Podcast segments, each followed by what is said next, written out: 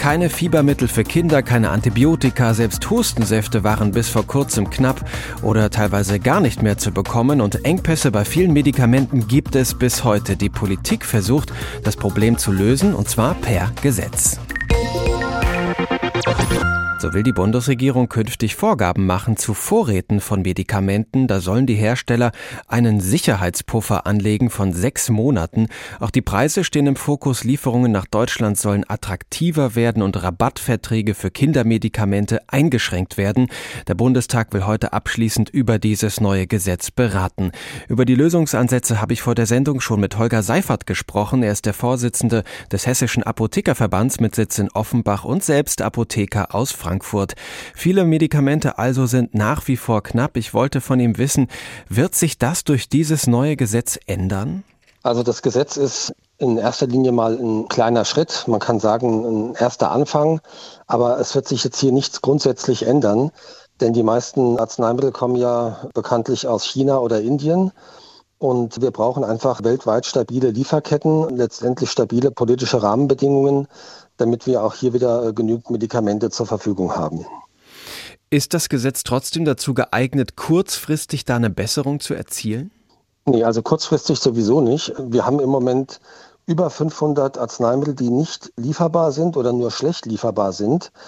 Das sind Situationen, die wir jetzt schon seit Jahren haben und kurzfristig wird sich daran nichts ändern.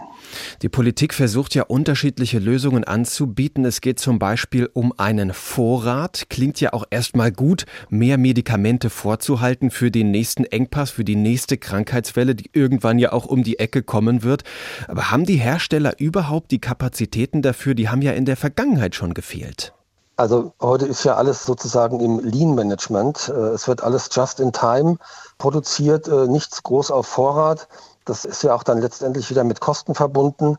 Ich kann mir nicht vorstellen, dass hier ein mehrmonatiger Vorrat dann letztendlich auch die Lösung ist. Wie gesagt, das kostet nur unnötig Geld. Es muss dann auch kontrolliert werden. Wir bauen uns hier wieder äh, bürokratisch irgendwas auf. Das wird sicherlich nicht die Lösung sein. Es geht ja auch um die Preise. Auch die spielen in diesem neuen Gesetz, das heute im Bundestag nochmal beraten wird, eine große Rolle. Die Bundesregierung will ran an Rabattverträge zum Beispiel, wenn es um Arzneimittel für Kinder und Jugendliche geht. Da soll das Dumping der Preise aufhören. Ist das grundsätzlich mal der richtige Weg aus Ihrer Sicht?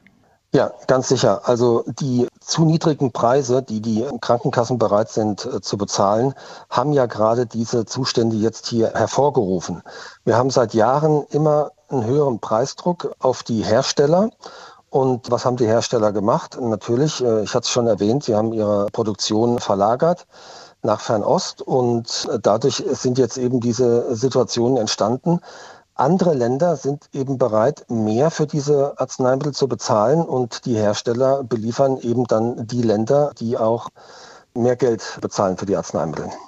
Über die kurzfristigen Maßnahmen und wie schwierig das ist, die richtigen zu finden, das haben wir besprochen. Schauen wir mal auf die langfristige Perspektive. Sie haben es schon erwähnt. Aktuell kommen viele Arzneimittel aus Ländern wie China oder Indien. Viele fordern ja die Produktion mehr und mehr zurück nach Deutschland oder zumindest nach Europa zu verlegen. Das allerdings ist teuer, das kostet Geld und dauert ja womöglich auch viele Jahre. Ist das trotzdem langfristig der notwendige und einzige Weg?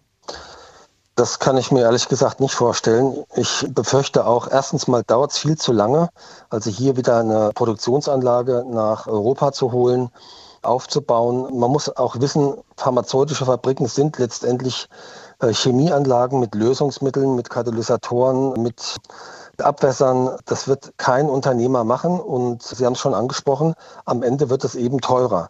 Also bevor man jetzt das Rad wieder zurückdreht, sollte man lieber dafür sorgen, dass die Lieferketten äh, sich stabilisieren und dass man mit Planung und mit guter Voraussicht eben auch bereit ist, den einen oder anderen Cent für das Medikament mehr zu bezahlen. Da wird man nicht drum rumkommen. Sie haben ja selbst eine Apotheke in Frankfurt. Wie ist denn da zurzeit Ihr Eindruck bei wie vielen und bei welchen Arzneimitteln insbesondere, Sie haben die Engpässe ja auch selbst schon angesprochen, gibt es derzeit noch ernsthafte Probleme? Also wir haben nach wie vor Probleme. Gefühlt ist im Prinzip jedes dritte Rezept mit Lieferproblemen behaftet. Die Patienten müssen zweimal in die Apotheke kommen. Wir sind im Moment mehr damit beschäftigt, quasi die Lücken zu füllen, als mit anderen pharmazeutischen Tätigkeiten. Und wie gesagt, kurzfristig wird sich daran nichts ändern. In meinen Apotheken fehlen aktuell über 500 Arzneimittel, um die Patienten ordentlich versorgen zu können.